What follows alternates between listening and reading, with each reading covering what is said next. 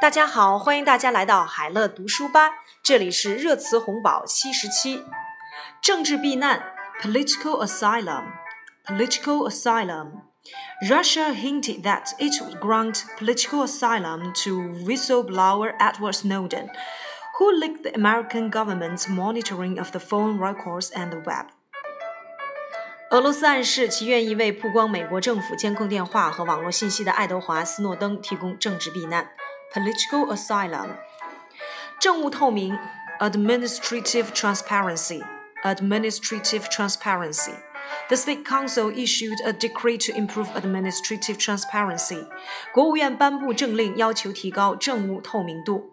Administrative transparency，政务透明。直营店，direct sales store，direct sales store，直营店。 Walt Disney Co. Limited said that it will open its first direct sales store on the Chinese mainland by mid-2012. 迪士尼公司日前宣布，将于2012年年中在中国大陆开设首家迪士尼直营店 （Direct Sales Store） 直营店。Occupational hazard 职业病，Occupational hazard 职业病。Divorce seems to be an occupational hazard for politicians. 夫妻离异貌似已经成为政客的职业病，occupational hazard，职业病，职业瓶颈，career bottleneck，career bottleneck。He met a career bottleneck because there is little space for further development in his current job. 他遇到了职业瓶颈，因为他现在的工作已经没有什么进一步发展的空间了。Career bottleneck，职业瓶颈。 滞留旅客。stranded passenger, stranded passenger, 滞留旅客. Leaders concerned expressed deep apologies to the stranded passengers at Changsha railway station in Hunan, who are eager to go home for the Spring Festival holiday.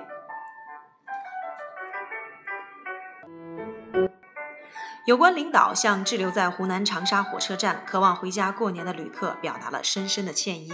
Stranded passenger，滞留旅客。 智囊团、思想库 （think tank or brain trust）。Almost every government has its own think tank。几乎每一个政府都设有自己的智囊团 （think tank or brain trust）。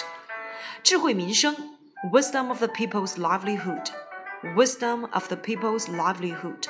智慧民生。 Tycoons from China's rising internet industry are bringing suggestions and proposals related to the wisdom of the people's livelihood to China's annual two sessions, the country's most important political event. 蓬勃发展的中国互联网业的大佬们正在将智慧民生相关建议和提案带到一年一度的两会——中国最重要的政治会议上。Wisdom of the people's livelihood，智慧民生。中国梦。 Chinese Dream, Chinese Dream, 中国梦. The People's Liberation Army has pledged robust support to ensure the realization of the Chinese Dream. 中国人民解放军将为实现中国梦提供坚强的力量保证。Chinese Dream，中国梦。